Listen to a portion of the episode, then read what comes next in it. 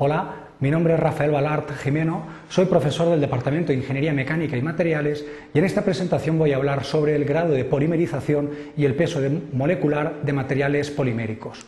A lo largo de esta presentación realizaremos una introducción sobre el interés en la definición y eh, conocimiento de estos conceptos. Seguidamente describiremos el grado de polimerización de un material polimérico. A continuación estudiaremos el peso molecular en materiales poliméricos y finalmente realizaremos una serie de consideraciones. Bien, los materiales poliméricos son estructuras orgánicas basadas en macromoléculas o en cadenas poliméricas.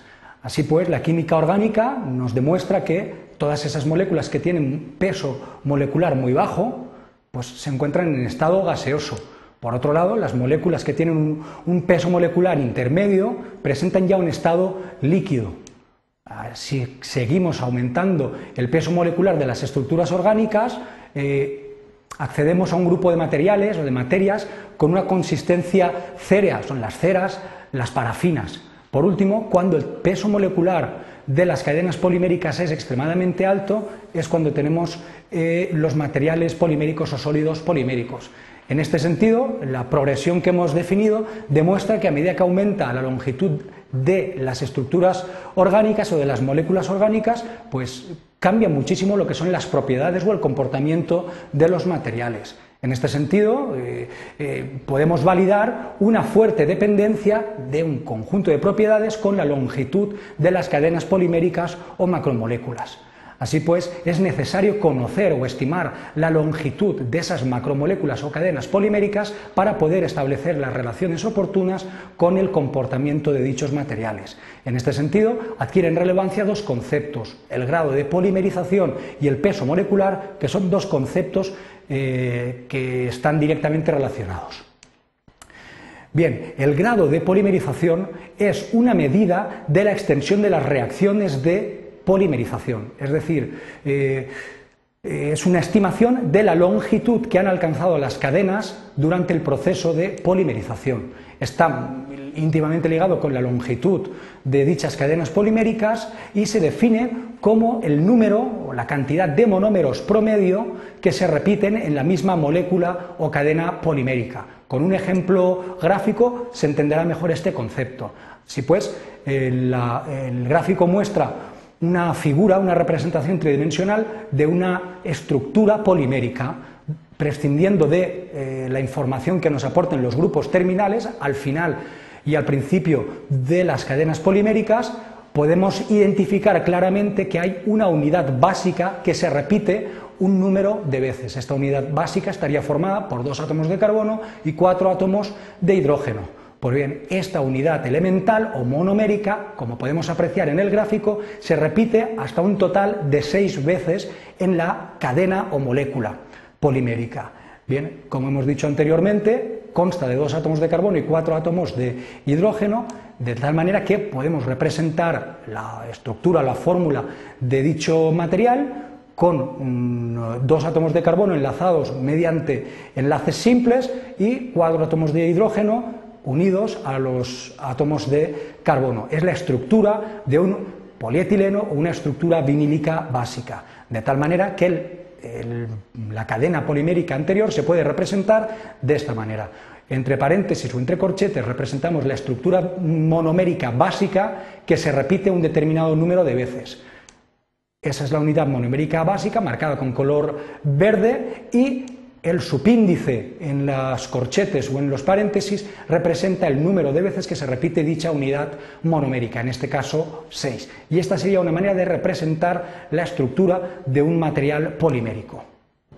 Bien, por otro lado es importante tener en cuenta que dada la naturaleza de eh, los materiales poliméricos y de los procesos de polimerización, el grado de polimerización no es un valor único, no es un único punto, un valor eh, único, sino que efectivamente sigue una distribución estadística, como podemos apreciar en el gráfico, donde representamos en el eje X el grado de polimerización y en el eje de las Y la frecuencia de la frecuencia relativa del número de moléculas que tienen un determinado grado de polimerización. Gráficamente podemos apreciar que existe un grupo determinado de moléculas con tamaño corto o con grado de polimerización bajo, marcado con color azul, otro grupo de moléculas o de cadenas con un tamaño intermedio, son las que aparecen en el gráfico con una coloración verde, y por último podemos apreciar también la presencia de cadenas o macromoléculas con un grado de polimerización bastante largo, bastante elevado, y es el conjunto de cadenas largas. No obstante, pues desde el punto de vista de la ingeniería, pues muchas veces se utiliza el valor promedio por simplificar y por no arrastrar tantos valores. Ahora bien, hay que tener en cuenta que un valor promedio siempre arrastra una serie de limitaciones. Así pues, por ejemplo, el gráfico eh, que se muestra a continuación muestra la distribución estadística de un polímero, un polímero A marcado con color azul, con una distribución de grados de polimerización bastante ancha. De color rojo podemos apreciar otro material, un material B, eh, marcado con color rojo, que presenta una distribución estadística de grados de polimerización bastante estrecha. Sin embargo, ambos materiales presentan el mismo valor promedio, pero realmente, como tienen distribuciones estadísticas muy distintas, van a presentar comportamientos muy distintos. Bien, una vez visto el grado de polimerización, veamos el concepto de peso molecular en materiales poliméricos. El peso molecular está directamente relacionado con la longitud de las moléculas o el grado de polimerización y al igual que este, pues representa una extensión de las reacciones de polimerización.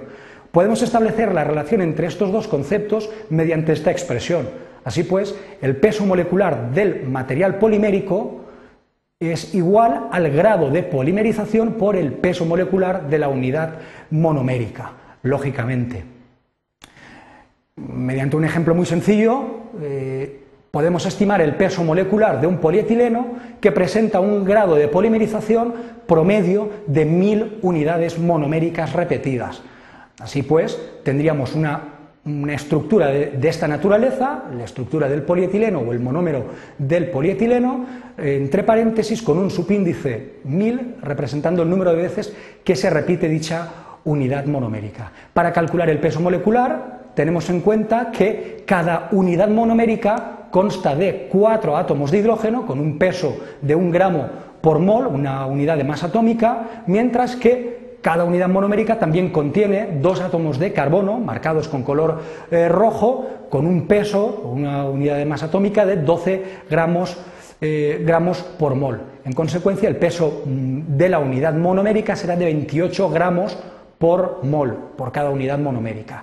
Bien, teniendo en cuenta este valor y aplicando la, expresión anteriormente descrita, podemos calcular el peso molecular promedio del material polimérico multiplicando el grado de polimerización por el peso molecular de la unidad monomérica. En este caso, el grado de polimerización marcado con color verde adopta un valor de 1000 meros multiplicado por los 28 gramos por mol y por mero que hemos eh, calculado anteriormente, obtenemos un peso molecular promedio de 28.000 gramos por mol. Y, ello es una consecuencia o justifica el que estas cadenas poliméricas también se les denomina, denomine macromoléculas, debido a los tamaños o los pesos moleculares tan elevados. Al igual que el grado de polimerización, el peso molecular no lo podemos representar como un único valor, sino que también representa una distribución estadística de las cadenas eh, poliméricas. Bien, eh, efectivamente, esta representación mediante una distribución estadística pues, encuentra una serie de limitaciones. Así, por ejemplo, podemos encontrar un material con una distribución estadística como la que se aprecia en el gráfico, una distribución eh, marcada con color azul, y podemos encontrar otro material con una distribución estadística seccionada o, o dividida en dos, en dos partes, en dos grupos bastante homogéneos, Bien, en estas condiciones podemos identificar que el peso molecular medio de la estructura de color azul más o menos cuadra con el valor promedio de las cadenas poliméricas.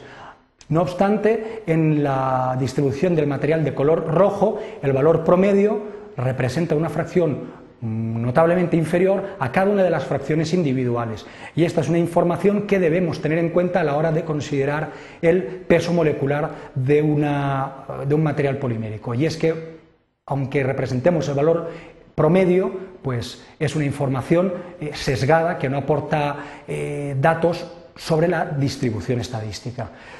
Eh, por otro lado, también de forma inversa es posible calcular el grado de polimerización de un polímero conociendo el peso molecular obtenido mediante una serie de técnicas analíticas. Así pues, el grado de polimerización es el cociente entre el peso molecular del polímero y el peso molecular del monómero que se puede obtener a partir de la fórmula empírica. Bien, las consideraciones finales que podemos hacer en base a estos conceptos son las siguientes. Existe una intensa relación entre las propiedades de los materiales plásticos y la longitud de las cadenas o moléculas. El grado de polimerización y el peso molecular son indicadores bastante fiables de la longitud de las cadenas poliméricas que se han obtenido a lo largo de un proceso de polimerización. Tanto el grado de polimerización como eh, el peso molecular eh, suelen representarse mediante valores promedio, aunque realmente siguen una distribución estadística, eh, debido pues, a la complejidad que tienen las reacciones de polimerización. Hay cadenas más largas y otras más cortas. Eh, hay alguna serie de técnicas, sobre todo técnicas analíticas, que permiten estimar el peso molecular de las cadenas poliméricas y a partir de este estimar el grado de polimerización del material como cociente entre el peso molecular del polímero obtenido mediante técnicas analíticas y el peso molecular del monómero obtenido mediante análisis de la fórmula empírica del material. Muchas gracias por su atención.